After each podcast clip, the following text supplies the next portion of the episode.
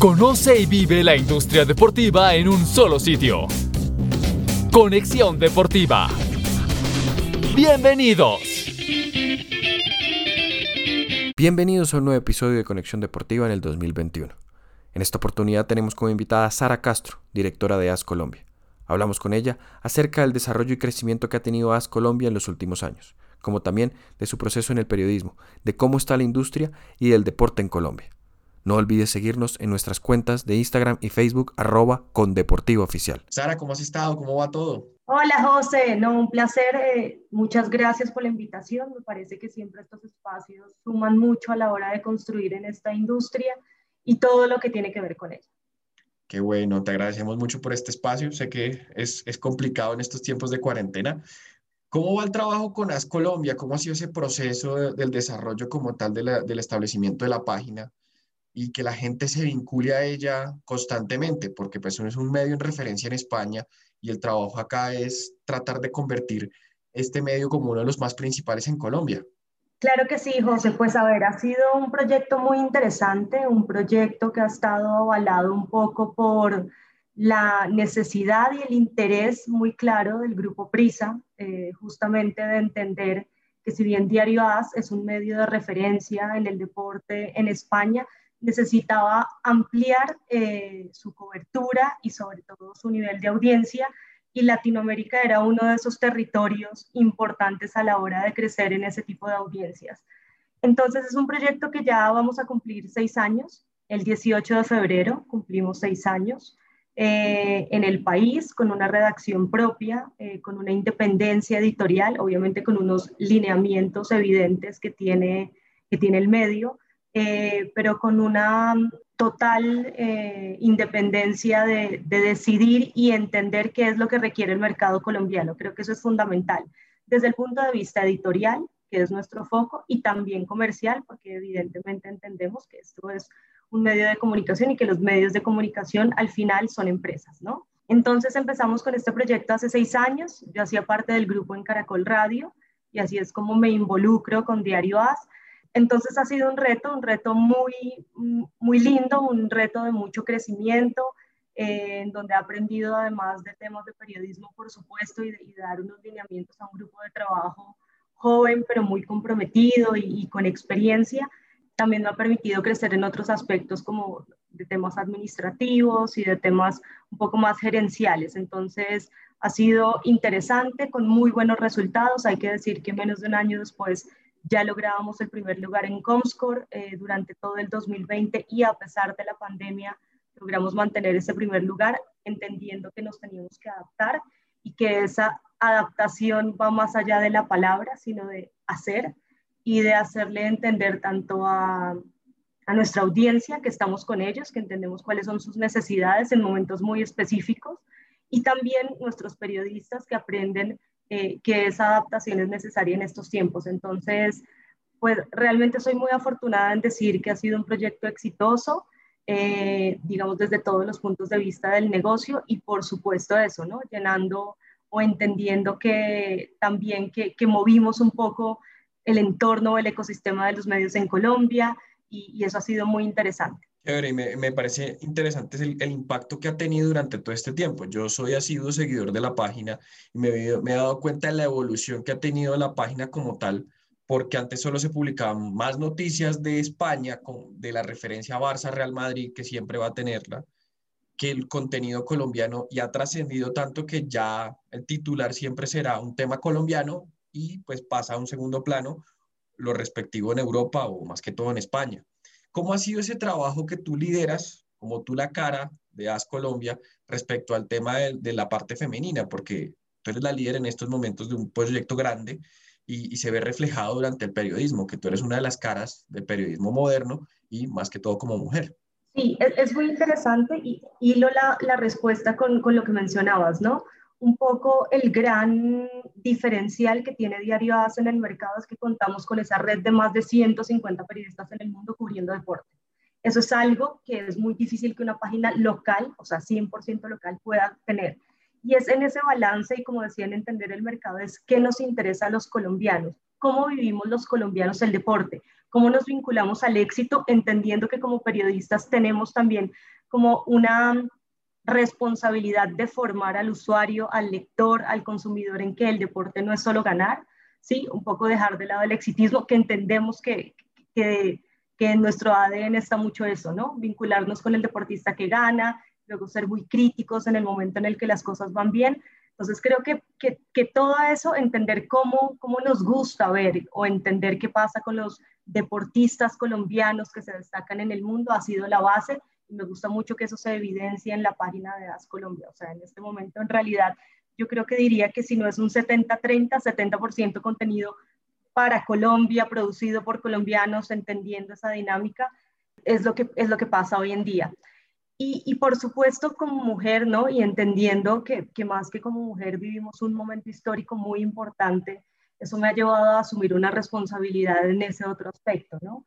Creo que en materia de representación dentro de los medios de comunicación, que una mujer lidere un medio deportivo ya da un mensaje claro sobre lo que está pasando en este ecosistema eh, o en esta industria. Eh, entonces sí, he sido o he estado comprometida en que esos contenidos, tanto de deporte femenino como de una perspectiva de género, ¿no? Que hay que entender que cuando uno habla de una mujer deportista y se refiere a ella, tiene que ser por sus logros, por lo que representa y por lo que es. Hace parte de, de los retos que tenemos los periodistas en general y en particular los periodistas de deportes. Insisto que esto tiene que ver es con un momento histórico, con una serie de luchas que se están dando, luchas sociales que se han dado en el entorno del deporte, entendiendo que el deporte es un reflejo de la sociedad y que nosotros como periodistas tenemos que también saber entender esos momentos. Todo lo que ha pasado con la justicia social y racial en Estados Unidos no es un tema menor y tenemos que saber interpretarlo y sabemos que saber, que saber interpretar lo que eso significa para nuestros lectores y para la gente que, que, que, que, estamos acompañando en el día a día. Y de eso hace parte, por supuesto, toda esta necesidad de reconocer los derechos de las mujeres deportistas, reconocer sus derechos y entender las particularidades que ha tenido el desarrollo del deporte femenino. Y, como mujer, entendiendo que si estoy en esta posición es porque muchas otras mujeres lucharon antes porque lográramos estos espacios, siento que es una es una necesidad propia, no, digamos, no cargo ninguna bandera, siento que es una necesidad y sobre todo que corresponde a lo que, a lo, a lo que el momento y a lo que necesitamos en el futuro. Eh, hace unos días yo comenté en, en, Caracol Radio el partido de la final femenina y a mí lo que me sale a decir al final de la transmisión es, este es un ejemplo para que las niñas y jóvenes sueñen con ser lo que quieran ser, no futbolistas, ¿no? Ni comentaristas deportivas, es que pueden ser científicas, pueden ser médicas, pueden ser lo que quieran ser. Y eso es un poco el mensaje que queremos llevar, entendiendo que el deporte sí, lo que es un reflejo y que acelera esos procesos. Si vemos esa lucha en otros escenarios, no es tan visible. Seguramente muchas mujeres están luchando por el equal pay, por el salario eh, igualitario en otros escenarios y no lo vemos, pero es muy evidente lo que pasa con la selección de Estados Unidos. Entonces, lo que sí hace el deporte es que nos pone frente a las situaciones por medio de, digamos, de unas figuras o de unas personas que son muy exitosas y así nos cae de frente a la realidad. Y creo que eso es como una necesidad del periodismo deportivo, más allá de todo el conocimiento técnico, del juego, de las reglas y demás, que también me parece interesante y necesario, pero si vamos a ser especialistas en, algo, tenemos que entender todas las dimensiones que, corresponden al deporte. Excelente, es, estoy totalmente de acuerdo con lo que dices. Eh, se ha visto una transformación durante los últimos 20, 25 años en todos los contextos, no solamente en el deportivo. Nunca uno lo que más refleja es en el deporte, en el tema del trabajo de, la, de, los, de las periodistas, porque antes solo había una o dos, ahora hay una gama grande de mujeres y que tienen una opinión muy certera de pronto falta más divulgación por parte de los mismos medios de comunicación a que puedan participar mucho más, porque hay un concepto claro y que saben del tema. Sara, te pregunto ya hablando de tu pasado un poco, ¿cómo fue ese trabajo en la MLS? Tus primeras experiencias como literalmente como la parte de comunicación y el contexto de poder trabajar en una liga que va en crecimiento y que tiene una transformación increíble durante todos estos años e impactarlo, pues, o se ha visto cada vez más que, que, es un potencial a futuro. Pues eso es casi que prehistoria para mí, eh, es, es, es una, una, experiencia que tuve ya hace varios años. Eh, yo ya trabajaba en deporte, yo cubrí la Copa América del 2007, que fue en Venezuela, fue uno de los, de los primeros descubrimientos, era una niña, era muy joven, tenía 21 años, y después de eso quise ir a Estados Unidos, digamos que, que, con las mismas aspiraciones, ¿no? Abrir un poco la cabeza, conocer el mundo, estudiar idiomas, o sea, lo básico, pero resulta que desde muy joven estaba acostumbrada a trabajar y no, y no entendía esa dimensión de voy a estudiar y simplemente. Entonces, es una historia muy bonita porque lo primero que yo hago es, pues, DC United es el equipo del área donde yo estaba ubicada, entonces eh, vi que había unos internships y yo dije, pues bueno, es mi oportunidad, si hay alguien que, que sabe de fútbol, que sabe de soccer, puedo ser yo. Y, y sigo como un proceso, un proceso ahí en, en, la MLS todo está súper claro, todo, las páginas de los equipos son muy claras. Entonces yo hago una serie de pruebas, voy a una entrevista. Esto era con la persona de Hispanic Relations, del, o sea, la oficina de comunicaciones tenía una, un, digamos, un área muy específica para el mercado hispano y demás. Y él me dice, Sara, pero tú no estás estudiando ninguna carrera, o sea, tú sabes un montón, no estás estudiando una carrera, para mí es muy difícil.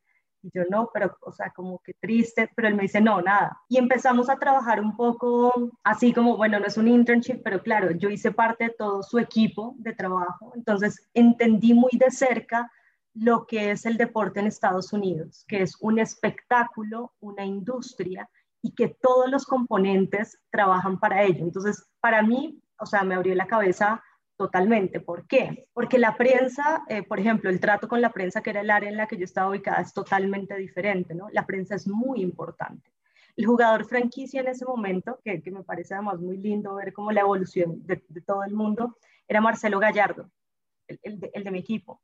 Y Marcelo tenía sus particularidades de no quiero hablar, para nosotros era fundamental la prensa, o sea, Marcelo, hoy no quieres hablar, hablas mañana porque es el Washington Post, entendiendo además que el soccer es el quinto deporte en el área de DC.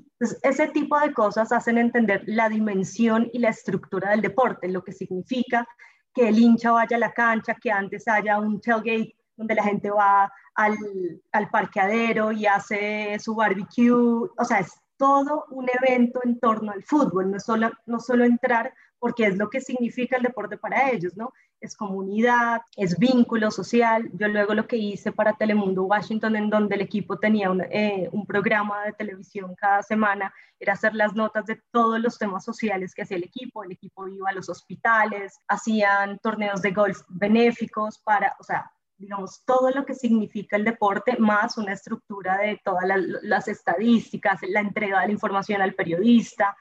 Eso era lo que, entonces entendí, entendí mucho de la operación de medios en un entorno como el de Estados Unidos, en donde es, es una parte más del entretenimiento. Entonces fue muy interesante, en realidad. Estuve allá más de seis meses trabajando directamente con el equipo todos los días de partido, eh, es un equipo además que, que, siempre tuvo, digamos, un vínculo muy grande con lo latino, o sea, el, el, goleador histórico y su gran figura es Jaime Moreno, que es un jugador boliviano que hizo parte de, de, Independiente Santa Fe hace muchos años. Entonces era entender mucho de eso. En ese momento Gonzalo Martínez, el colombiano, también hizo parte de ese equipo y, y un poco estar ahí y entender como toda esa dinámica, ¿no? Entender la dinámica de los medios y de cómo se trabaja para que sea un espectáculo súper estructurado que todo el mundo esté a gusto, que el hincha esté a gusto, que el periodista esté a gusto. Es decir, es una dimensión de una industria bastante grande y bastante importante que habla también de esos niveles de organización que nos hace falta corregir un poco en este lado del mundo, ¿no? O sea, que,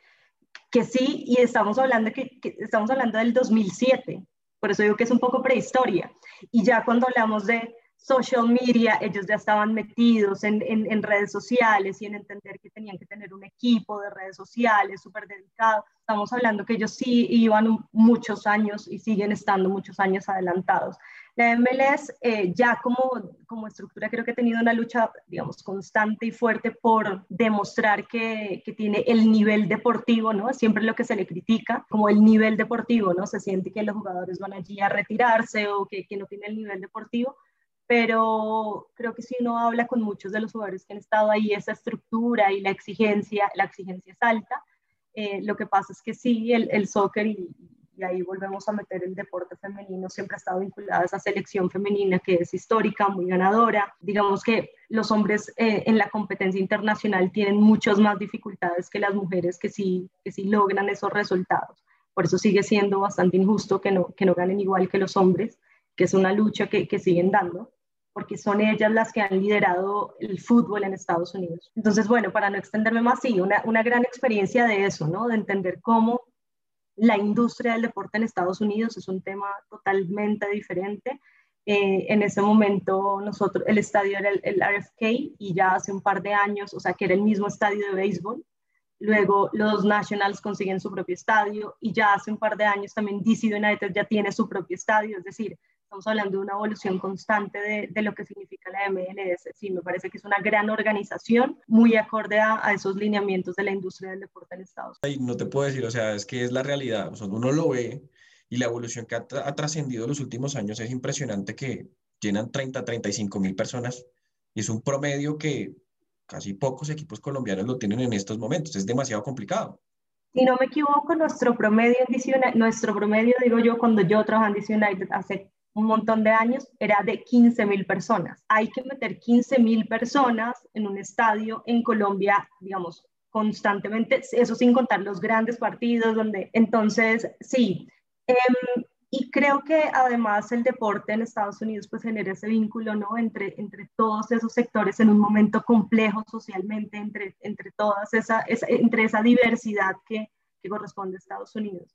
Eh, los hinchas de DC United cantaban canciones en español, estadounidenses que cantaban canciones en español. Es decir, esa cultura del fútbol por la que se conoce Latinoamérica ha sido así como, como, como muy importante y creo que sí es un punto de encuentro, un punto de encuentro clave. El deporte tiene, como siempre hablan los deportistas, ¿no? su platform, que es como lo que está haciendo que hoy una figura como Megan Rapinoe traspase absolutamente ser campeona del mundo a ser una figura social y política muy relevante en tiempos que así lo requieren. ¿no? Y, te pregunto ahí, Sara, ya que tú trabajaste MLS, has tenido el contexto, ¿qué nos hace falta acá? Porque literalmente hay, hay las, o sea, tenemos la estructura de mayor un ente aparte de la federación y, y siempre se ven es problemas, o sea, no encontramos una paz en estos últimos años en estructuración hay mucho desorden y los clubes en su parte de comunicación hace falta un mayor trato y uno lo ve en los estudios que muestran las diferentes empresas de marketing deportivo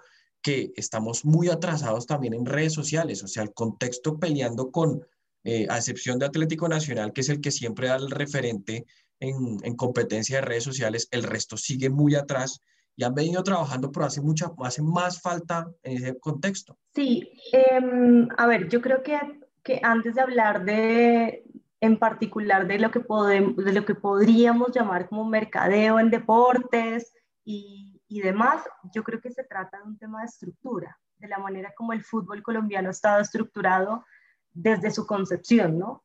de las personas que están al frente y de la manera como se ha manejado el fútbol en Colombia. Entonces, entendemos que el deporte es un, un negocio millonario.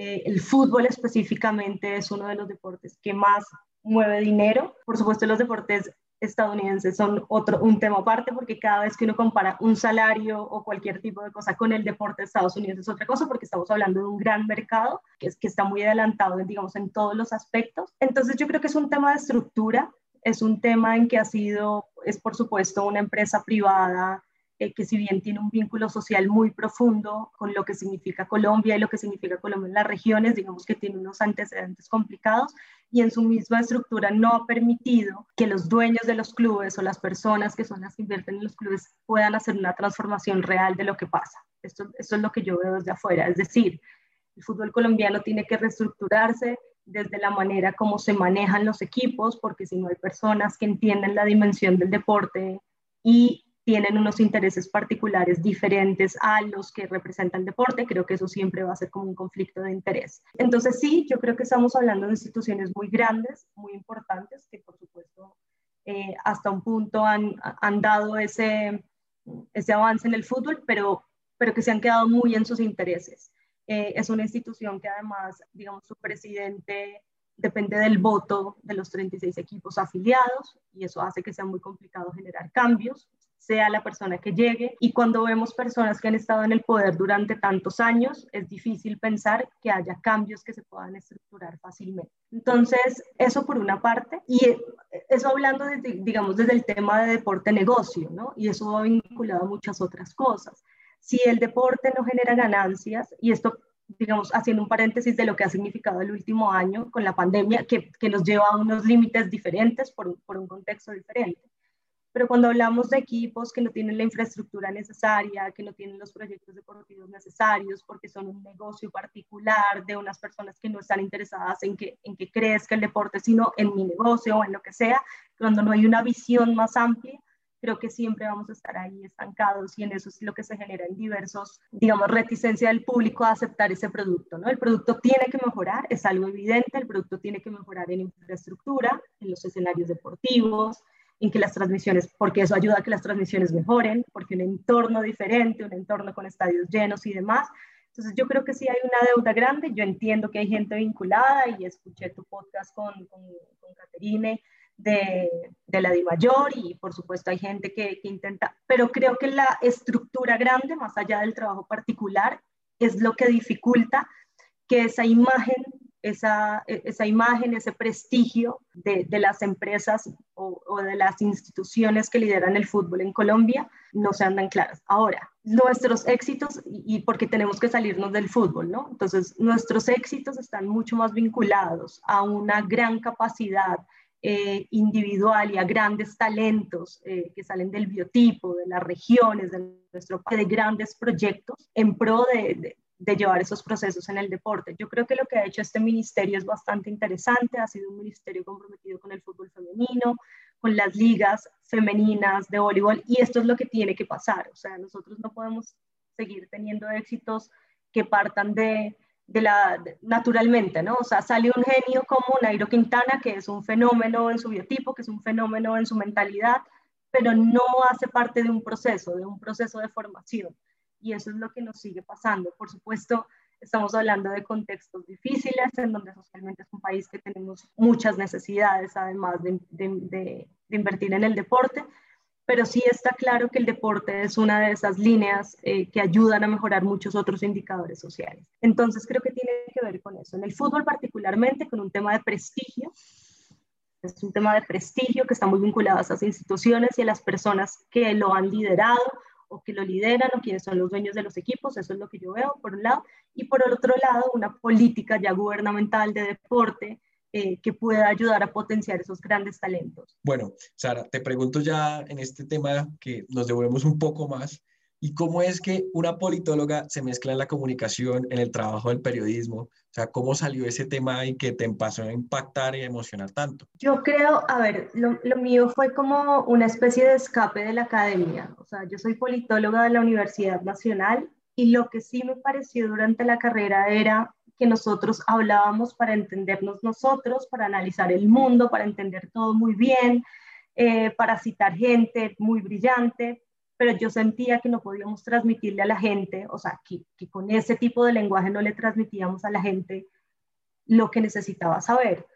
Entonces estudio periodismo en la Universidad de los Andes, la especialización en periodismo en ese momento que ahora, que ahora es maestría, incluso, porque yo quería eso, yo quería era hablarle a la gente, o sea, no me interesaba hablar con mis pares eh, en, en, un lenguaje eh, absolutamente académico y, y creo que esa esa era mi visión. Ahora, entiendo que la academia es súper importante y súper valiosa, tanto para estar actualizado porque, y también porque ellos se toman el trabajo de analizar todos estos fenómenos de, lo que, de los que ya hemos hablado. Seguramente la academia eh, se ha encargado de, de, de, analizar por qué el ciclismo es relevante en Colombia, por qué el ciclismo es un deporte que no... por qué el fútbol es más que fútbol, por qué en el fútbol ha estado, o sea, en el fútbol podemos también leer nuestra, nuestra historia y, todo lo que ha pasado política y socialmente. Entonces, bueno, digamos, eh, y, y he sentido además la necesidad de volver a la academia, pero creo que eso es lo que pasa en un inicio, ¿no? Yo, yo quería como escapar a,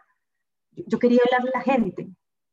Lo que pasa es que, claro, cuando yo e, era joven, yo me gradué de 15 años del colegio, yo sentí que, que estudiar periodismo era como salir en televisión, estas cosas que no, como no, o sea, no es, no es mi mundo, no me interesa, gracias. Pero claro, no, el periodismo luego lo que entendí y ya habiendo crecido un poco es, me da herramientas para poder entender esos lineamientos, son los principios sobre los cuales podemos comunicarle a la gente. Y ese es mi primer interés. Yo no quería ser periodista de deportes. Yo he escuchado a, a muchas de mis colegas que dicen, yo desde niña iba al estadio y soñaba con salir yo no. Lo que sí hice es que desde niña iba al estadio, eso sí, digamos, eso sí lo tengo en, en mi ADN, o sea, en mi familia han sido, hemos sido hinchas de Santa Fe desde, desde, desde, toda la vida y yo lo conté en una columna que hice cuando mi abuelo murió, y yo conté un poco la historia de por qué somos hinchas de Santa Fe y, es parte de mi historia, es parte de por qué estamos aquí hoy charlando, ¿no? Sí.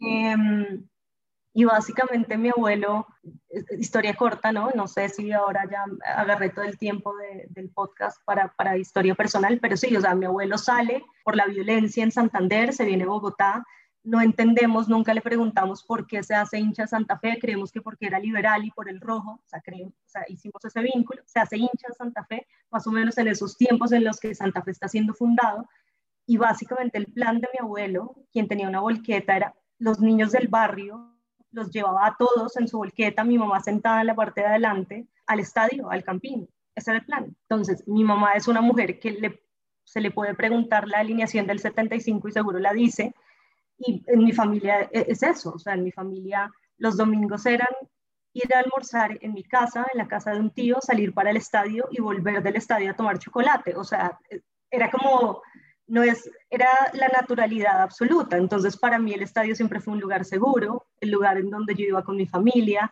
Aprendí a eso, ¿no? A gritar pegada a la malla, a, gritar, a, conocer a los jugadores, e, eso era yo. O sea, es natural, pero nunca pensé como voy a ser periodista de deportes, no, yo, yo, quería cambiar el mundo, por eso estudio ciencia política, porque yo quería cambiar el mundo, aunque mi papá es abogado, quería que yo fuera abogada, sí quería cambiar el mundo siendo abogada, y luego es lo que hace parte de la vida, ¿no? El, el tenerlo muy incorporado, entonces yo sí fui fanática del fútbol, si a mí me dicen un jugador que me cambió la manera de ver el fútbol es Juan Román Riquelme, y lo recuerdo perfectamente de estar sentada sin que nadie me dijera viendo partidos de Boca con Román, y para mí es como el, el, mi futbolista preferido, o sea, lo tengo clarísimo. Entonces, bueno, eso hace parte de, de, llegar a por qué una politóloga tal, y es que en un momento cuando yo estoy ya haciendo la especialización en periodismo y todo llega de las maneras que uno no solo se unen los puntos mirando hacia atrás, Juanita León era mi profesora Juanita León, hoy directora de La Silla Vacía, una,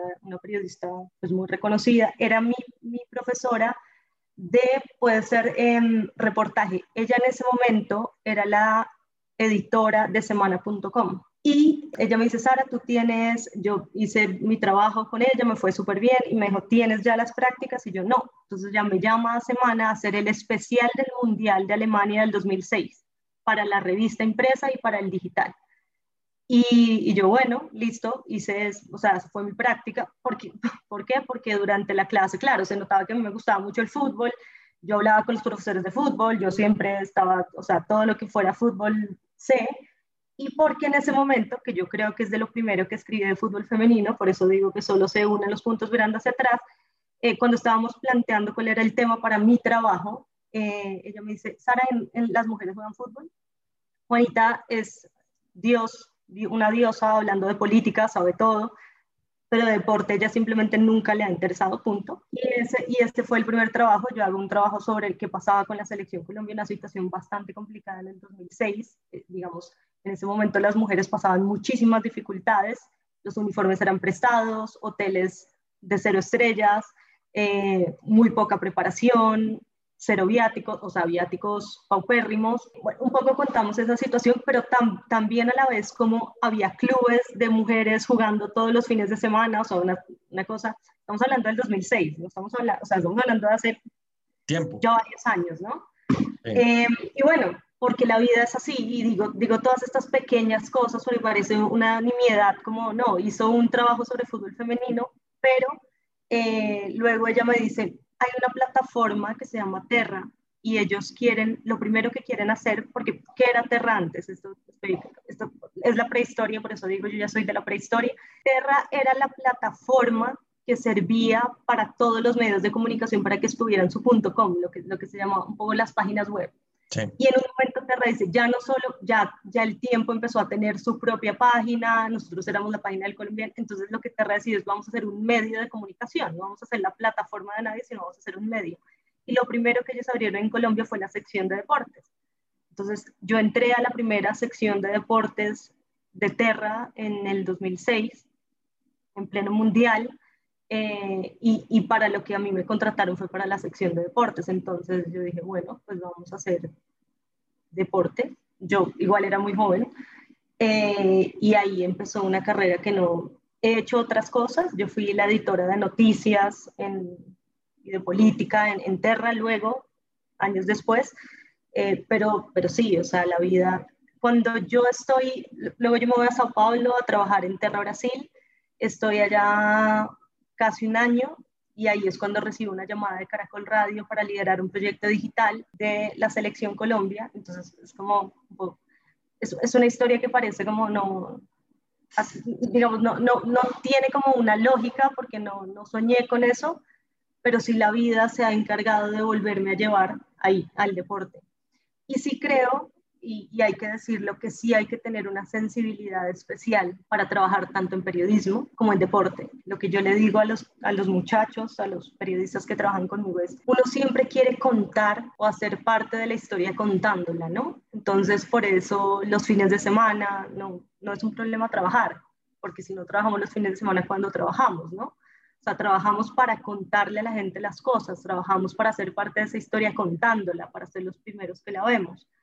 Y, y, bueno, eso es lo que sí creo. Yo, yo, tengo una sensibilidad especial por el deporte, o sea, yo, yo, me sigo emocionando. Yo escribí la crónica, eh, una columna de opinión y la crónica de, de Egan Bernal, campeón del Tour de Francia, con lágrimas en los ojos, o sea, literal, sin sobreactuarme, sino se me escurren las lágrimas de pensar todo lo que eso evoca en un país como este.